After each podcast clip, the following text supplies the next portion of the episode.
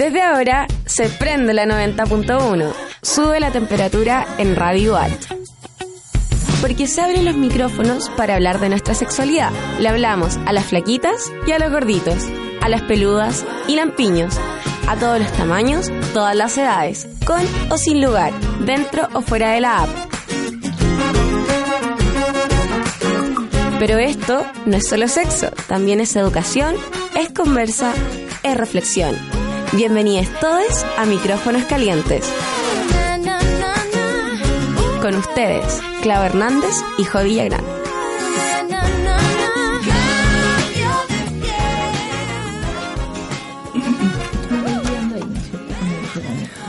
Hola, hola a todas, todos y todas, muy bienvenidos a un nuevo capítulo de Micrófonos Calientes. Estamos en vivo y en directo en el 90.1 en Radio Watch y hoy tenemos a una invitada muy especial. Vamos a hablar acerca de un tema que, que a todos nos gusta, que es muy interesante, pero antes de presentar el tema y a la invitada, quiero darle la palabra a quien está conmigo como todos los jueves acá, a Clau. Hernández. Hola, hola a todas, todos y todas que no nos escuchan el día de hoy. Eh, encantado nuevamente de que estemos juntos aquí en Estuve de vacaciones yo. Claro, porque se había ido. Eh, ¿Cómo has estado, Jonathan? Muy bien, ya más descansado, con la voz un poco más sana igual, así que Oye, yo puedo igual, conversar más. Igual tengo la voz más, más sana como... La semana pasada me estaba muriendo en este momento, así como con, con un kilo de pañuelitos, no, mal, mal, muriéndome. Hoy día tenemos una invitada, cuéntanos. Mira, hoy día está con nosotros Rocío Jerez Bessenberger, ¿lo dije bien? Sí, sí. Psicóloga clínica, terapeuta familiar de la línea sistémica, y es terapeuta de parejas y magíster en terapia familiar. Ha trabajado por 15 años en la práctica clínica, atendiendo a diferentes personas y desempeñándose en la atención de salud y en hospitales comunitarios especialista además en atención de victo- victimológica integral. Además es docente de pre y posgrado, así eh, como también ha realizado relatorías en el área de su especialidad. Bienvenida Rocío, qué gusto que estés con nosotros. hoy. Hola, muchas gracias por la invitación. Gracias a ti. Sí, gracias a ti. Hoy día vamos a estar hablando, Claudio, Rocío, de sexualidad y afectividad en las relaciones de pareja actuales. Hay una gran diversidad, hay harto que picar, como ahí dirían los antiguos y los nuevos. hay harto que hablar, así que eh, vamos a estar, como siempre, tratando de abarcar lo que más podamos también, eh, pero entendiendo que no se puede hablar de todo como quisiéramos. Así es porque el tiempo es acotado. Hoy hay algo contingente que pasó esta semana y tú querías mencionar algo, queríamos mencionarnos como micrófonos calientes también hoy día. Claro, eh, sí, creo que es necesario y creemos que es necesario eh, hacer un pare y, y mencionar estos temas. Eh, el día de ayer, eh, el Comando Jungla eh, de Carabineros, eh, con órdenes claramente del gobierno, eh, del intendente, del mayor en la zona, de la macrozona, eh, ingresó a la comunidad de Temucuicuy y resultó en el asesinato de Camilo Catrillanca. Eh, este es un joven comunero mapuche eh, que fue bien conocido por ahí por el año 2011 porque fue dirigente. Y además eh, resultó, eh, bueno, personas heridas y actualmente hay un joven de 15 años eh, que está grave también. Eh, ¿Por qué mencionamos esto? Porque creemos que es necesario terminar un poco con el cerco mediático que existe por parte de los medios hegemónicos de comunicación eh, y hacer un paralelo y decir basta, basta de reprimir al pueblo mapuche, de que no se reconozca eh, como pueblo y como Estado-nación. Eh, salieron muchos eh, personeros políticos a apoyar al pueblo mapuche, a la comunidad de Temucuicuy, que fueron alrededor de 200 efectivos de carabineros que ingresaron disparando, sobrevolando la zona. Eh, y aparentemente la justificación del gobierno era no que había eh, sido producto del robo. Hoy día escuchaba al, al ministro Andrés, eh, Andrés Chadwick que decía, no, es que era por el robo de unos vehículos. Camilo iba de camino a su casa después del trabajo. Pero eh, con eso es lo que justifica el gobierno y dice, lamentamos profundamente la muerte. ¿Realmente están lamentando la muerte? ¿Es así? Porque si fuese así, el gobierno no intentaría solucionar con balas un conflicto que es político. Eso. Eh, eso quería mencionar y queríamos mencionar en este espacio. Eh, y ahora eh, seguimos con el programa y nos vamos a una pausa musical con... Así es, nos vamos con una canción que está sonando en todas las radios y también acá en la radio H. Este es El Beso de Mola y lo escuchamos en el 90.1.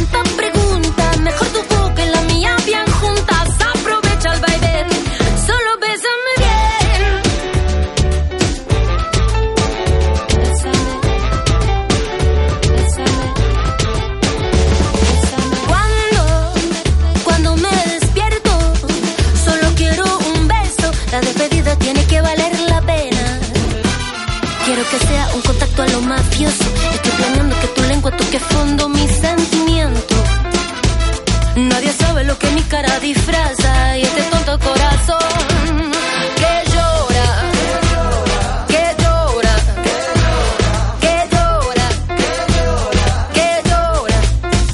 Un beso lento, un beso tierno, un beso violento en el pavimento. Uno en la costilla, uno enredado, uno despacito, uno arrebatado. Un beso mordido, uno chupeteado, un beso encendido, un beso gastado. Uno que me ahogue, uno un beso en la frente, un beso en la boca.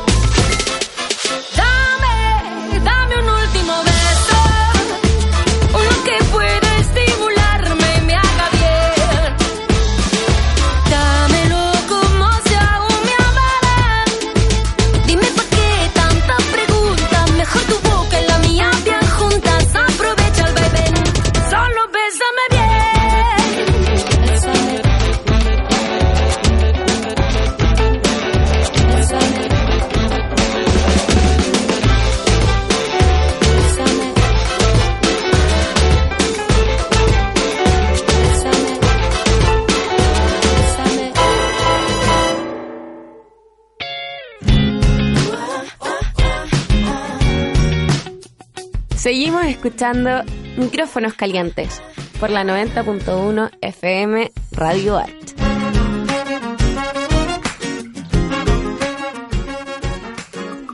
Oye, ahí estábamos escuchando el beso de eh, Mon Laferte. Opción 5. Opción 5. Oye, un tema bastante candente, habla del beso, eh, muérdeme, no sé qué más. Y de eso también tienen las parejas, pues tienen bastante las relaciones eh, afectivas, las relaciones sexuales, las relaciones que establecemos para eh, en donde se desplaza principalmente la afectividad de los seres humanos eh, y son etapas también de, una relación de pareja, ¿cierto, Rocío?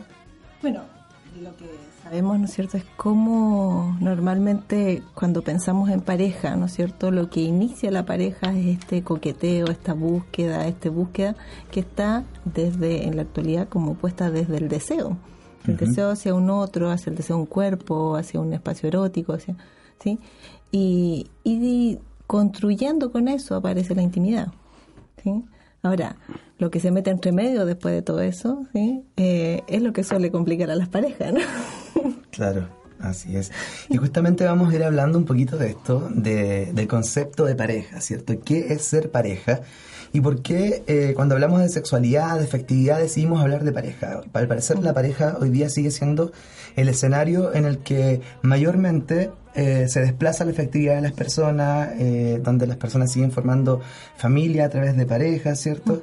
Pero sin embargo no podemos dejar de lado que el concepto de pareja también ha sido cuestionado en los últimos años, ha sido cuestionado por diferentes movimientos, por movimientos de mujeres, por, por nuevas construcciones que han ido emergiendo también eh, en nuestra vida y que hemos ido asumiendo como tales igual. Hay una apertura al parecer, hay nuevos tipos de pareja también, hemos ido entendiendo que las parejas se pueden dar en diferentes etapas de la vida, eh, hay parejas que hemos visto como con ternura de repente en videos de Facebook, abuelitos de 80 años que se están casando, que se declaran el amor.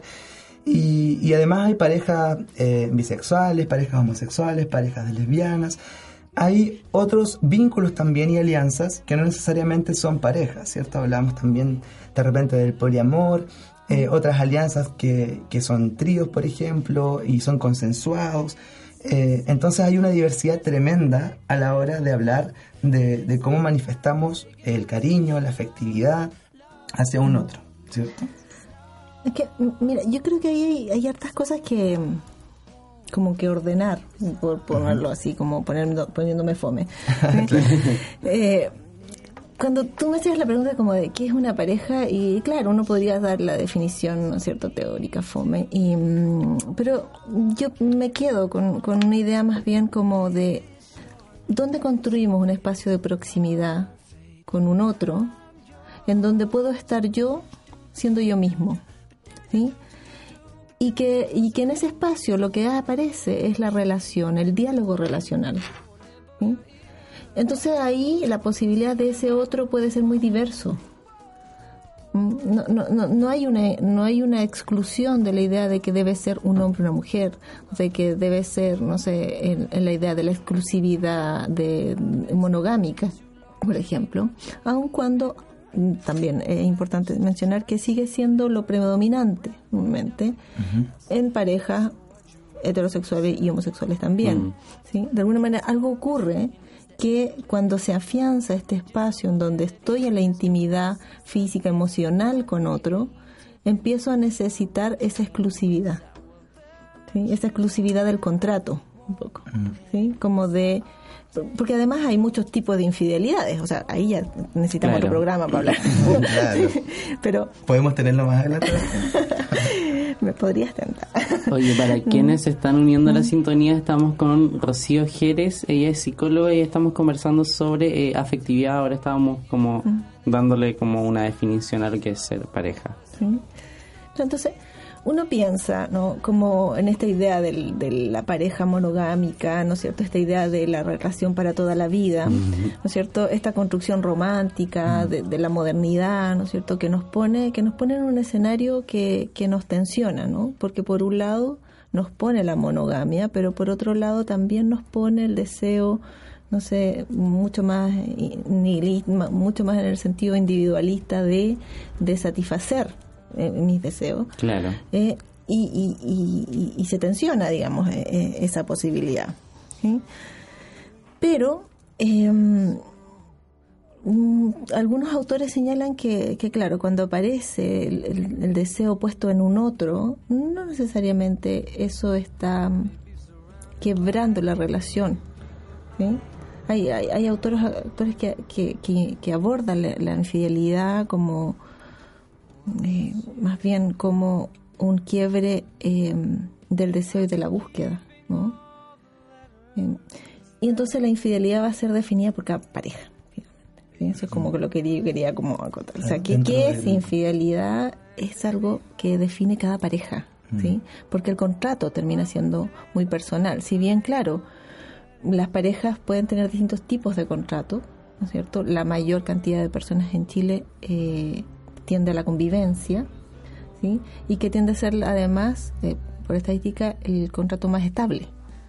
Mm, Aún así, la gente tiende a casarse, tiende a aguantar de buena manera, ¿no es cierto? de 3, 5 años, tiende a separarse y luego vuelve a, intentar casarse nuevamente. Mm. O sea, la gente es muy devota de, las parejas, como fan de las parejas, como que... De hecho, no sé si todos hemos escuchado, perdón, a lo mejor... Eh, o hemos visto, bueno, nosotros mismos, ¿cierto? Nos podemos sentir identificados con, con esto de que paso de una pareja a otra y mm. cuesta mucho estar eh, soltero, soltera, porque siempre se está buscando pareja, se está buscando un... Bueno, la, gente además se define monógama, ¿no? Entonces yo suelo hacer chiste como digo, sí, yo he sido monógama sucesiva, ¿no? Porque claro, siempre he sido monógama, pero, pero he tenido más de una pareja, o sea, quieran que no es esta idea de me encuentro contigo, eres mi primera pareja sexual, eres mi primer espacio de exploración y final me quedo contigo toda la vida, porque claro, estamos pensando en 80, 90 años con el mismo sujeto, Dios mío, o sea, como hay, aguante, ¿no? Porque todo lo que pasa entre medio de eso, la posibilidad más real y lógica es que la gente se separe. ¿sí? Y de hecho, las posturas actuales lo que dicen es que las separaciones son parte de las etapas de las parejas. También es un transitar de cómo me voy entendiendo a mí mismo y cómo puedo mirarme en una relación con un otro, ya quebrando este parámetro de la media naranja, que tan mal nos ha hecho, sobre todo a las mujeres. Mm. ¿no? En Son las que sacan la peor parte, finalmente. Sí, bueno, eh, de hecho hay estudios muy antiguos que hablan de mm, factores de riesgo en la adultez y, y el y, de protección en la salud mental. Y el matrimonio es un factor de riesgo para las mujeres y de protección para los hombres. Mm, claro, claro, y también como está establecido eh, civilmente. Además, no, bueno, depende de qué edad. Pero en, en, esto, ¿no es cierto? Lo que tenemos es un abanico enorme de posibilidades, ¿sí? Pero que vuelve a remitir finalmente cuando aparece, no sé, el conflicto, por ejemplo, que es un poco donde yo me, muevo, aparece como la, misma demanda, ¿no? El, problema independiente del tipo de pareja termina siendo el mismo. Rocío, y respecto a los conflictos que, bueno, como terapeuta tú también ves, y hablábamos fuera de, del aire, que en realidad hoy día la gente consulta súper poco en general, ¿cierto? Especialmente en salud mental hay una tendencia en que las mujeres son las que más consultan en todos los aspectos, pero en salud mental aún más, y los hombres consultan mucho menos. Respecto a las consultas en pareja, eh, también hay una diferencia porque consultan más las parejas heterosexuales que las parejas no heterosexuales o de la diversidad, ¿cierto? Buscan sentirse más seguros, buscan eh, explorar un poco más cuáles son las opciones terapéuticas, les cuesta más también llegar a consultar porque eh, hay un, tema de miedo al prejuicio, a ser juzgado o a abrir un espacio tan íntimo en un espacio terapéutico, eh, porque probablemente también han sido discriminados anteriormente, entonces hay toda una, una cuestión estructural detrás. Claro, claro una, barrera. O sea, normalmente, por un lado, yo lo veo en dos caras, ¿no? Por un lado, sí, efectivamente, consultan mucho menos, pero cuando tienen la red para consultar, consultan más. Un poco como hablando con, con una buena colega que, que trabaja mucho más con, digamos, con diversidad sexual en Santiago, eh, ella nos refería a esto. Entonces fue bien interesante, como para varias terapeutas de, pareja que estábamos ahí, eh, conocer este dato desde ella, ¿no? Como que trabaja directamente en una escuela y, tiene consulta con mucha demanda en esta línea. Entonces decía, claro, lo que ocurre es que son personas que van a consultar y van a definir redes que, que estén más seguras, ¿no? Porque tenemos poca cultura de consulta en Chile y tenemos poca cultura de consulta psicológica, por lo tanto la mayoría de las personas sabe poco qué hace un psicólogo y qué esperar de un psicólogo. y, eso, y eso nos hace bien mal al gremio, ¿no? Porque también hay un tema de que los psicólogos tenemos que enseñar qué es lo que hacemos y qué es lo que alguien debería esperar como mínimo posible de prestación. Y paréntesis también ahí, eh, conversando con otros profesionales que, se, que trabajan eh, la efectividad, la sexualidad, por ejemplo, otro día hablábamos con una matrona, que también la gente piensa que es como para cuando está ahí embarazada, vaya a ver a la matrona, pero también trabajan temas de sexualidad con parejas, lo mismo los terapeutas ocupacionales, el otro día conocimos a, a, a las chicas de fortalecimiento Valdivia, que ellas trabajan en la sexualidad. Son de las pocas terapeutas ocupacionales que se dedican exclusivamente a trabajar en esto. Entonces ellas nos decían, oye, hay que estar explicando primero qué es un terapeuta ocupacional, lo mismo que los psicólogos, quizás son un poco más conocidos, pero también, como tú decías, hay que estar educando qué hace un psicólogo, qué es una matrona, qué es un terapeuta ocupacional. Son como las profesiones que, que están para dar soporte a la sexualidad, y a la afectividad también. Kinesióloga. También. Ahí le mando un saludo a mi kinesióloga. estás en piso pélvico, piso, están piso Pélvico, sí, o sea, y, hay un nicho que se está abriendo acá en Valdivia, afortunadamente, mm. que es un gran tema que no, que no se habla, ¿no? Como de, de cómo vamos pudiendo tomar esto desde la misma manera en cómo nos, nos, nos pudiese tener afectada una muela. Si tengo una caries, voy al dentista y me hago lo que tengo que hacer y, y no es rollo, ¿no? Y la caries no se va a pasar mágicamente. No se pasa que ir al dentista, claro, No, no, no, existe la posibilidad, ¿sí? Y, y claro, y, y, el consejo de la vecina, que puede ser súper bueno y gracias vecina, pero puede que no sea la, mejor opción. Rocío, y en ese sentido, ¿cuáles eh, te ha tocado a ti al menos eh, los principales motivos de, de que asistan a, a tu consulta? Eh, en, general, eh, como que eh, trataba como de pensar, ¿ah? así como que, En general, siempre, bueno, infidelidad es un gran tema, ¿sí? claro, porque muchas veces como que se corta la relación como del respeto como mutuo. Es que es un quiebre, pues. en el fondo es una transgresión al contrato. Sí, es lo que hablabas en un principio. Y es un contrato que no necesariamente es explícito de repente también es un contrato implícito y creemos que el otro asume que, que, estamos en el mismo contrato cuando en realidad viene de una familia distinta, de un desarrollo social distinto, de un desarrollo efectivo distinto y asumo que el otro tiene que responder como yo respondería también. Entonces hay, hay quiebres de, de contratos implícitos que nunca nos dijimos, hay una falla en la comunicación además, nunca dijimos, oye, esta va a ser nuestra relación, estos son los márgenes, estos son los límites. En, eso de, de, de, la otredad, ¿no? Como este, estos dos marcianos de, planetas distintos que van a habitar uno nuevo, em, es donde más la consulta aparece es un poco la diferenciación con las familias de origen. ¿sí? Y cómo eso puede ah, eh, amenazar la relación. ¿Sí? O sea, ¿cuánto es, ¿cuánto es tu lealtad hacia allá o acá? ¿Dónde estás? Y familia de origen nos referimos, me imagino, no solamente a cuánto visito a la mamá o cuánto hago con ellos, etcétera, o, o cuánto estoy o no presente, sino que cómo, cómo esta carga de la familia de origen se traspasa en dinámicas relacionales en la pareja con la que estoy hoy día, ¿cierto? Cómo trato al otro, cómo me relaciono. La expectativa de la pareja, ¿no? En el establecimiento va a estar puesta en, en la intimidad, ¿sí? En cómo yo tengo una, una relación contigo en donde yo puedo tener un espacio de confianza y de construcción contigo, en donde puedo mostrar mi vulnerabilidad y puedo crecer contigo. Por lo tanto, es, ese elemento lo que, lo que empuja es exclusividad. Mm. ¿sí? O sea, yo debo como sentir de una forma que yo soy lo más importante para ti, así como mm. tú eres lo más importante para mí. ¿Sí? Porque lo que se construye ahí, y que uno es más simple mirarlo desde, quizás desde las teorías del apego, es que la, pareja es la figura de apego adulta.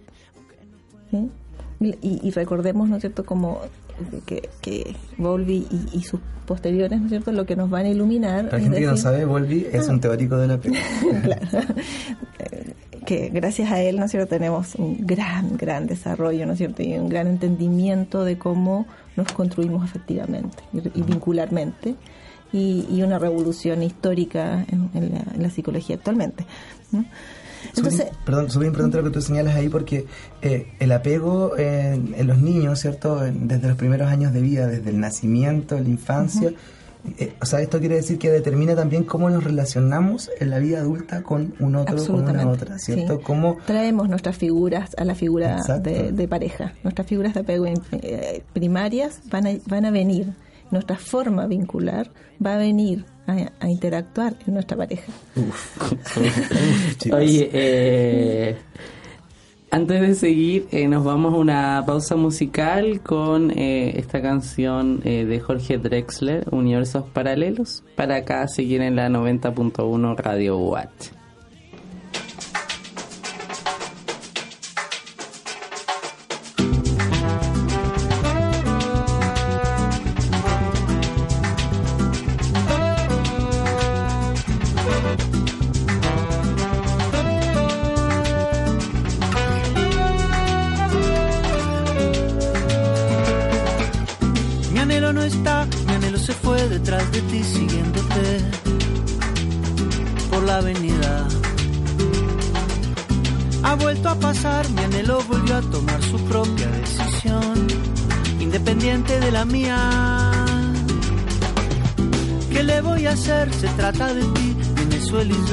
Lo sabes, opinamos diferente. Yo contigo mantengo las distancias, mi anhelo las rompe alegremente. Llévate del aire el perfume de tu pelo. No ves que yo no sé qué hacer con mis dos universos paralelos.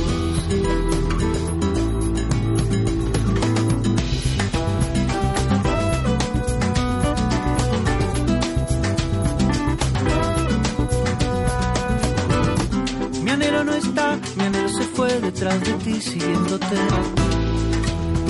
por la avenida. Ha vuelto a pasar, mi anhelo volvió a tomar su propia decisión, independiente de la mía. Oh. ¿Qué le voy a hacer? Se trata de ti, Venezuela y yo, pues ya lo sabes, opinamos diferente. Yo contigo mantengo las distancias, mi anhelo las rompe alegremente. Llévate del aire el perfume de tu pelo. No ves que yo no sé qué hacer con mis dos universos paralelos. colapso, seguro que colapso. Cada vez que chocamos un vacío inmediato de esta falta de gravedad, como un cuerpo flotando en soledad, ya que tu efecto gravitatorio deja girando un desorden notorio en mi universo equidistante, donde mi amor en órbita cae, caen estrellas. Caen las leyes completas, el cosmos perdido que busca tu huella. Desde el lazo satelital de esta fuerza universal, voy un paso adelante de un golpe seguro y un beso distante. Yo te quiero, mi amor, de manera inconstante. Mi puesto va vigilante. Llévate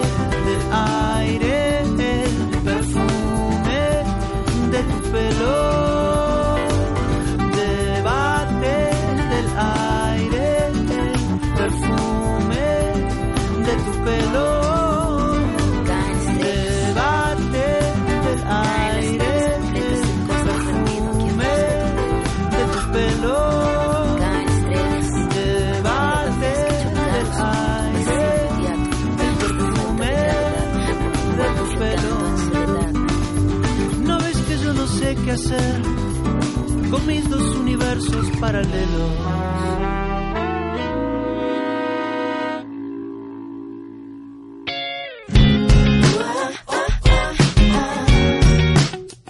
Seguimos escuchando Micrófonos Calientes por la 90.1 FM Radio Art.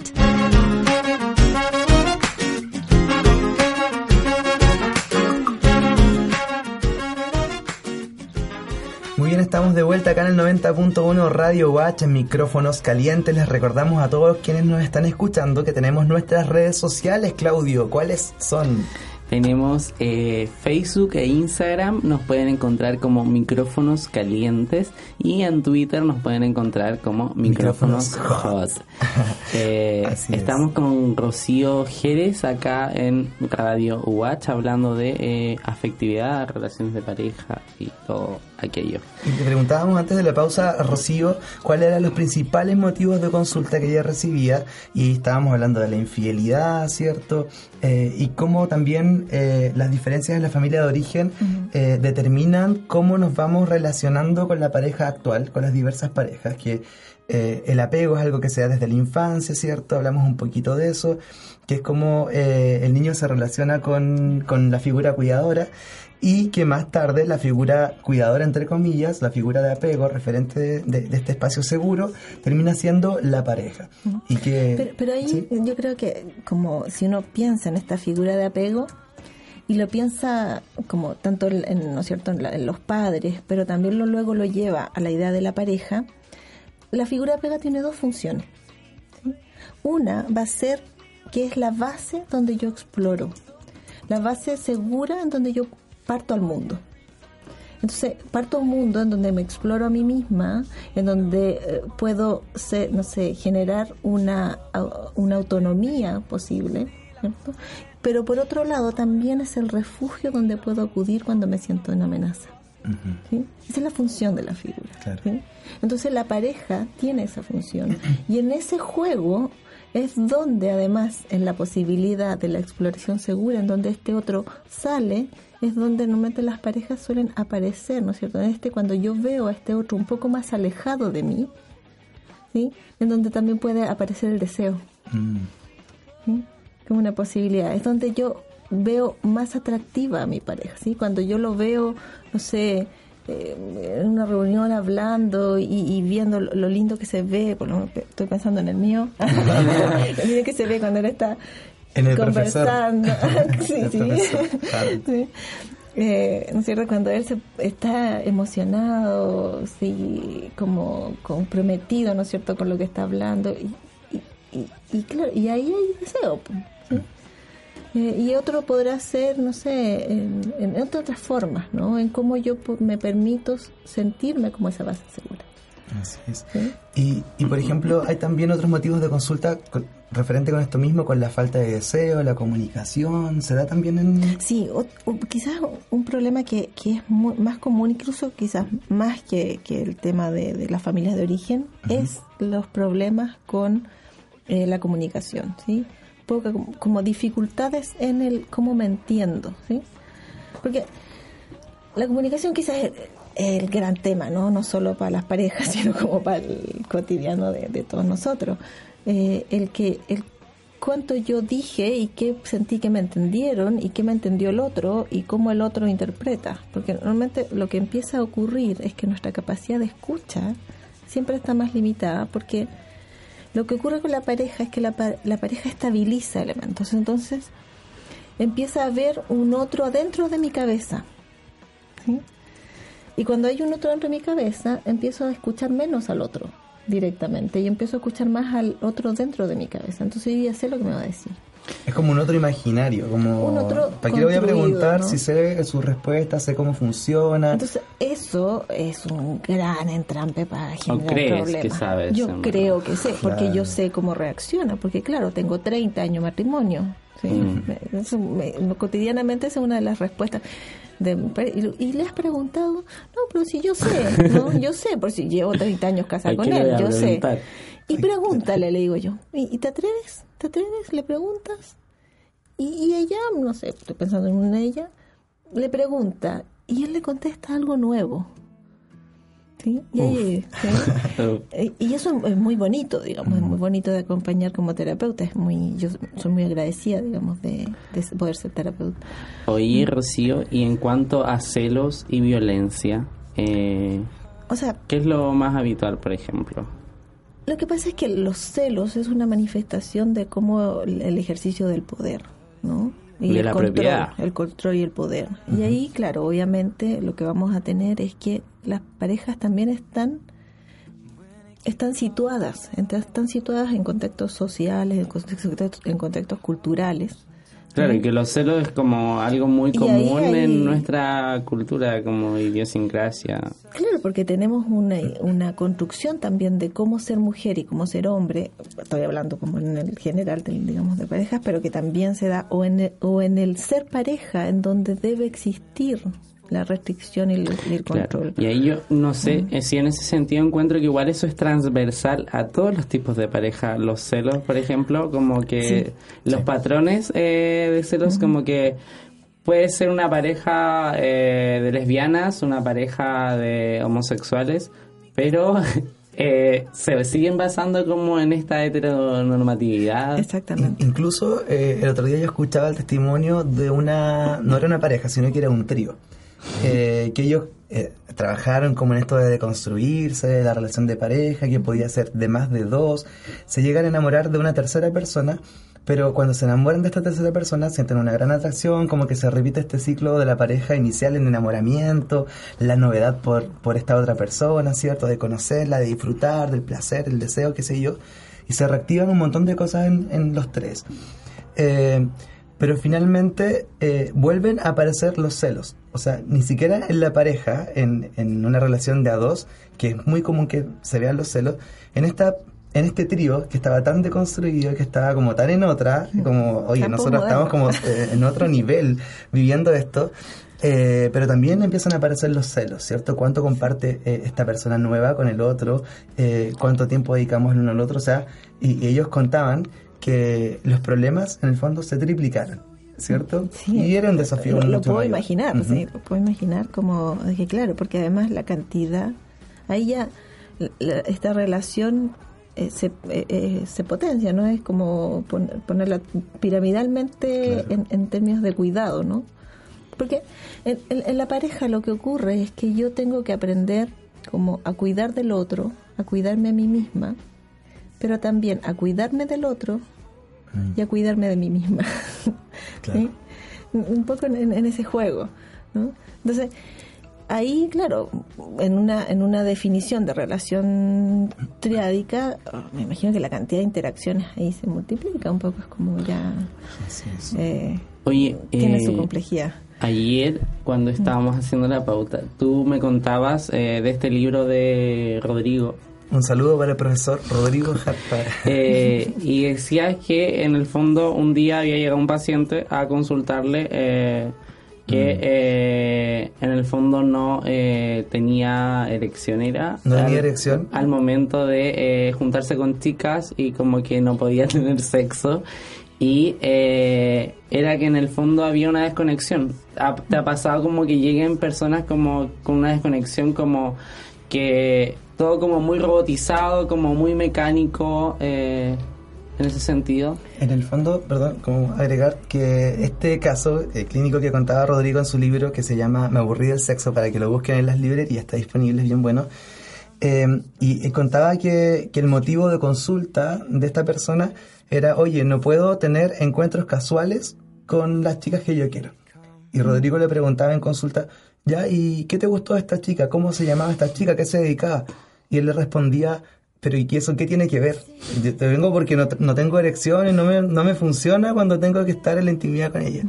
Y ahí hacía la reflexión, oye, estamos como tan desconectados de lo afectivo, tú esperas funcionar como robot cuando en realidad eres un humano y hay otros sentidos, hay otros significados que están O sea, mediando en una podría relación. estar, podría estar la posibilidad, porque eh, lo erótico, lo erótico nace desde el, desde el sujeto, ¿no? De hecho, el- el- como parte desde la posibilidad de la imaginación. Entonces es una es una construcción de, de, del- de uno, Claro. ¿no? Claro. Que, que van en un encuentro con otro a, a- a jugar, a, a estar en ese- esa posibilidad de encuentro erótica, ¿sí? Eh, más allá de, lo, de la sexualidad, la sexualidad es un, es un nicho, no un, un espacio, pero, pero esto es implica más elementos. Entonces, yo pensaba que frente a ese paciente yo, mm, bueno, ahí se, se cae uno lo sistémica, pero eh, yo preguntaría, ¿cuándo no le pasa? Po? ¿Cuándo sí funciona? ¿Sí? Claro. Eh, porque ahí está su deseo. Ujú. Claro, Y- en el fondo ahí estaría como la clave de alguna forma.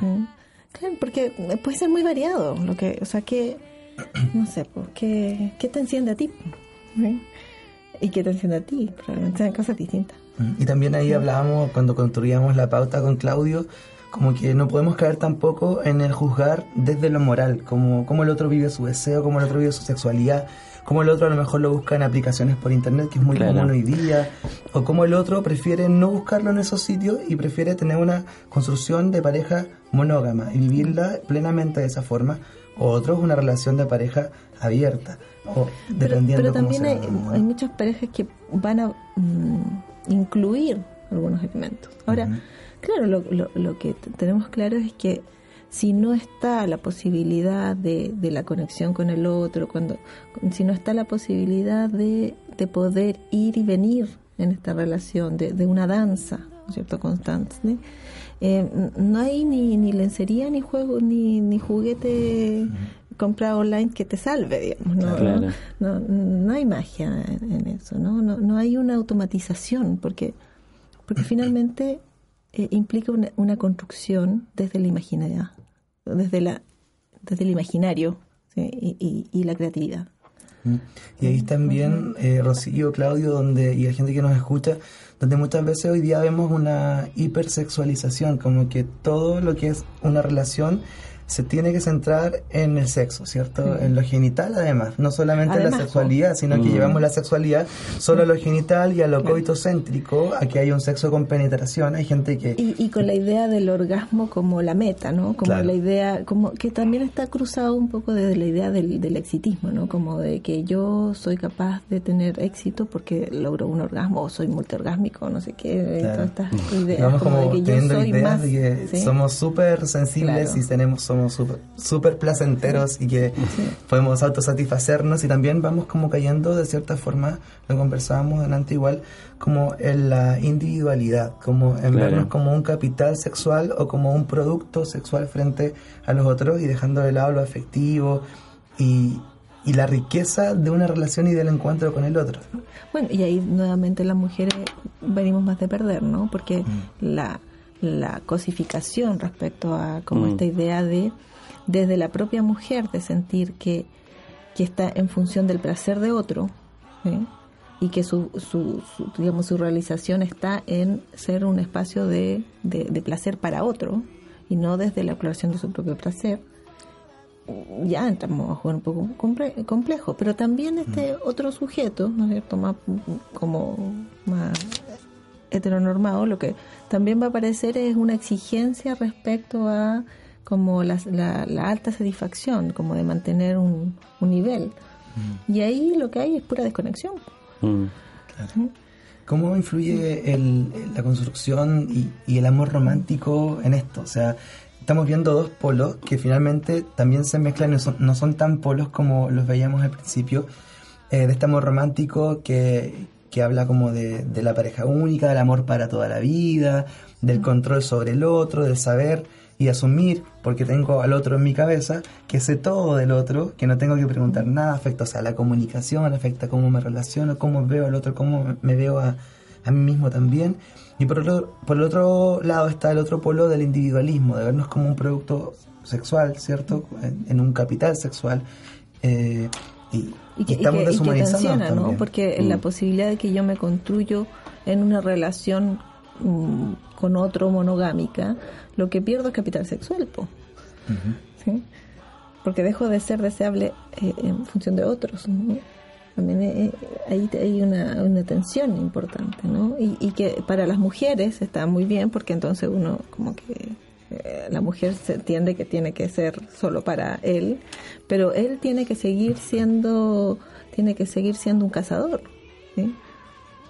Entonces hay contradicciones ahí importantes que obviamente no permiten que en, en, la, en, la, posibilidad, ¿no es cierto?, de que las mujeres estemos pudiendo eh, plantear relaciones mucho más no sé, horizontales, con más posibilidades de construcción conjunta, claro, eso ya empieza a quedar chico. Eh, y, y quizás las mujeres han ido haciendo más la pega de, de, mirarse un poco más y, necesitamos que, los compañeros también lo hagan. Oye, eh, en honor al tiempo, nos vamos a una pausa musical. musical. Eh, ¿Con qué canción, Nos vamos con Adrián Igual, esto es Ar de Santiago, lo escuchamos acá en la 90.1, micrófonos calientes.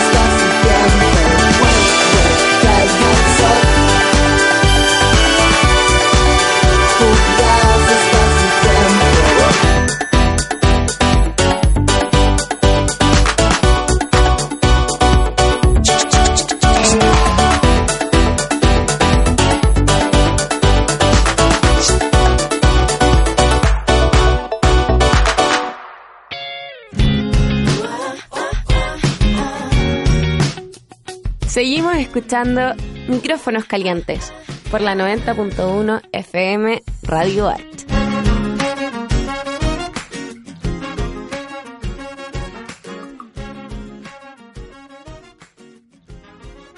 Ahí estábamos escuchando eh, Arde Santiago eh, de Adrián Igual. Eh, esta canción se la dedico a mi amigo de Facebook que el otro día me, me la escribió así como, oye, pongan esta. ¿Qué amigo de Facebook, Claudio? Christopher Sepúlveda. Así que un abrazo para él. Muy bien, un abrazo para Christopher que nos está escuchando seguramente compartiendo el programa, Supongo. imagino, mínimo. Hoy estamos hablando de afectividad, de sexualidad en las relaciones de pareja actuales y también en las relaciones más que solo de pareja, ¿cierto? Porque hemos ido entendiendo que la afectividad y la sexualidad se despliegan transversalmente a lo largo de la vida y pueden o no manifestarse de manera individual, en parejas, a veces en otros tipos de vínculos o alianzas, ¿cierto? Eh, y en parejas de todo tipo y a toda edad, ¿ya? Eh, y estábamos con, con Rocío Jerez hablando de este tema y, y hablábamos cómo finalmente la, la afectividad es tan importante, ¿cierto? En, en la vida y qué tan carentes también estamos eh, de afecto y de afectividad y de educación en afectividad. Creo que son tres cosas distintas, eh, que es muy amplio, pero que estamos como país como súper atrasados también. Bueno, yo creo que tenemos una tremenda deuda como país, como de hacernos cargo más de, de lo que es la emocionalidad, de la gestión de la emocionalidad, de la posibilidad de, no sé, de, de la socio, de inco- incorporar educación socioemocional en los colegios como, como parte del, del, del plan regular, digamos. Claro. Sí, Así como la meditación, por favor. Eh, pero eh, lo que ocurre un poco es como esta tensión que, que, que uno siente todo el rato, ¿no? Como de que estamos tratando de mirarnos de manera, ¿no es cierto?, más cariñosa con nosotros mismos, con, con las formas de relacionarnos, tratando de, de usar las emociones y, y- y los afectos como un medio válido, pero por otro lado está, ¿no es cierto?, como todo este esta carga ¿no? de, de ponernos en la idea de, de ser productos. Mm. ¿sí? de que somos valiosos de, de cierta edad a cierta edad, luego ya, no sé, si ya no empezaron a salir arrugas, no sé qué, ya no somos tan deseables, eh, eh, o si tenemos kilos más o kilos menos, la, no sé, la exigencia de la, una corporalidad n- normativizada desde, desde lo comercial. Desde un ideal Desde que un se nos ideal vende que es- desde chicos, Sí.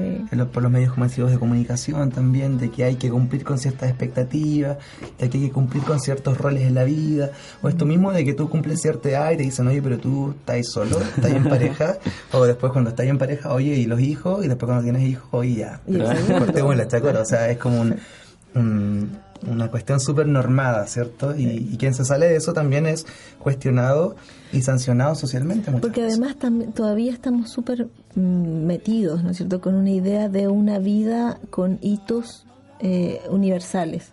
Como la idea como que la vida se tendría que vivir de una, de una, solo de una cierta manera y que esa es la manera correcta.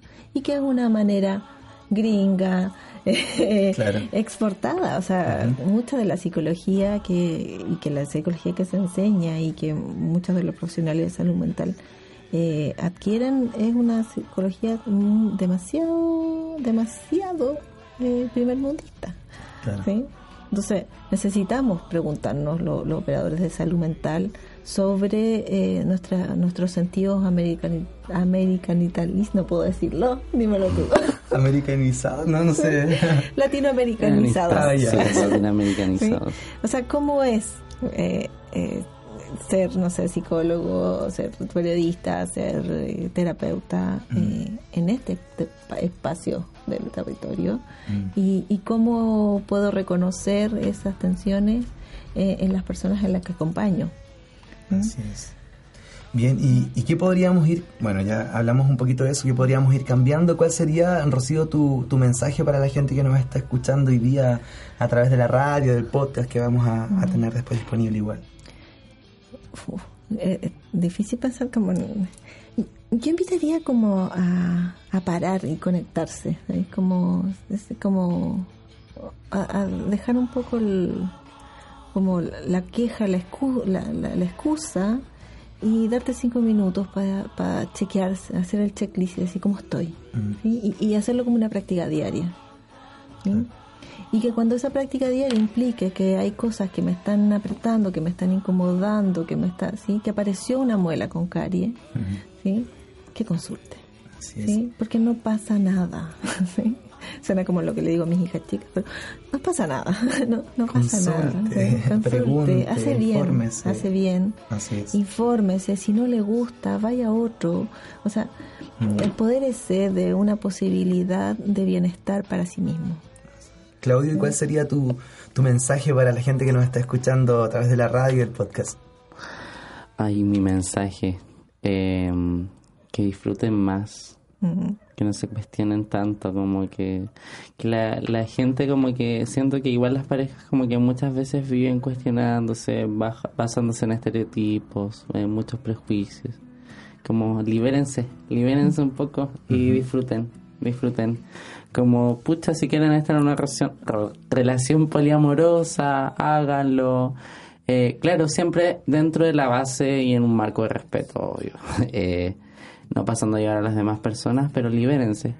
Eh, eso es, es mi llamado a la libertad, libertad eh, emocional, eh, sexual igual. Así es. Y comunicarnos más finalmente, o sea, hablar de este tema en la casa, hablarlo con los hijos, hablarlo con la familia, dejar de imponer nuestras ideas a, a los demás, yo creo que es crucial, o sea, eh, no tenemos por qué dar por hecho lo que el otro quiere, lo que el otro desea, cómo el otro quiere vivir, cómo el otro ha decidido vivir. Eh, hay que comunicar, hay que preguntar, como decías tú, ¿cierto? En, en lo que haces también en terapia, o sea, pregunta. No des por hecho, no internalices al, otro en tu cabeza. El otro no está en tu cabeza, el otro está al frente tuyo y requiere que tú le preguntes, y requiere ser escuchado y requiere que tú lo escuches también. Eh, agradecemos la, la presencia de Rocío de Jerez hoy día, ella es terapeuta familiar, de pareja, ¿cierto? Eh, ¿Hay cupos en la consulta? Tengo cupos liberados. Demos el dato al tiro, por favor. Sí, sí, eh, bueno, tengo, yo, yo trabajo sola, no, no estoy en como en centros médicos y eso, tengo la consulta sola, la comparto con una buena colega que es más de la línea humanista y, mm, y bueno, y es mi teléfono que me da un poco pudor darlo al aire, pero preferiría el correo. El correo, sí. Es medio largo, sí. Es mi, mi nombre, mis dos nombre, punto y mis dos apellidos. Lo vamos a escribir en. Facebook también, Súper. ¿ya? Porque ahí quizá ahora no vamos a poder deletrearlo, pero es Rocío Jerez Bessenberger. Sí. Y lo van a encontrar en Facebook, lo vamos a, a subir ahí más ratito en la página. Ya nos vamos con la última canción eh, de eh, Anita. Ella es eh, de Brasil eh, y la canción es Medicina. Eh, Nos despedimos ahora igual, ¿cierto? O a la vuelta. No, sí. Sí, Ya. ya, le agradecemos a Eh, toda la gente que nos sí. escuchó hoy día. Recordarles que nos pueden seguir en micrófonos calientes en Instagram y en Facebook y en micrófonos hot en Twitter. Muchas gracias por escucharnos nuevamente eh, y nos vemos el próximo eh, jueves. A las 6 de la tarde, la Ay, 90.1. yo no voy a estar. Ahora a mí me va a tocar estar solo y abandonado, así Eh. que Los espero el próximo jueves. eh, nos, nos escuchamos, no nos vemos. Ya, entonces nos vamos con este tema eh, para despedirnos eh, de Anita en medicina y también se la dedico Ya basta. a otro amigo, un amigo que es de Brasil y que va a venir ahora a Chile el, en diciembre, así que ahí nos vamos a ver. Un abrazo para Y gente. gracias, Rocío, por venir. No, gracias, Gracias, a ustedes. gracias. que Estén súper. Chao, chao. Chau. No me importa que tú tengas plata. A ti lo que importa es que tú te sepas mover. No te asustes si la ropa se levanta. Cuando el bajo se te meta por los pies. No te entiendo, pero lo lento. Que los cuerpos sí se saben entender. Todo el mundo con el mismo movimiento.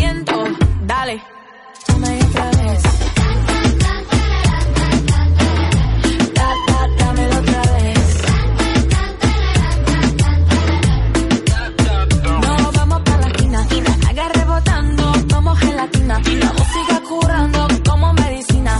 Tú sigue bajando que después yo voy pa' encima, encima, encima, encima, encima. Si te pegas por atrás, yo no voy a decir nada. Todo el mundo es igual. Traca, traca, tra, tra, tra. Dale pa' abajo nomás. No importa lo que digan los demás. A todos nos gusta cuando nos seducen. Todo el mundo se suelta más cuando no luces.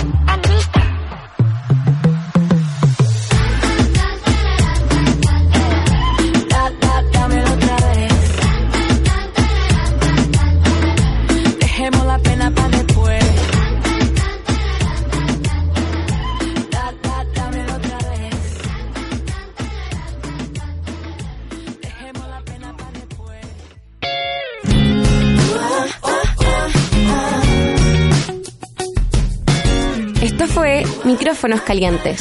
Conduce Clau Hernández y Jo Villagrán. Nos volvemos a escuchar el próximo jueves a las 18 horas por la 90.1 FM Radio At.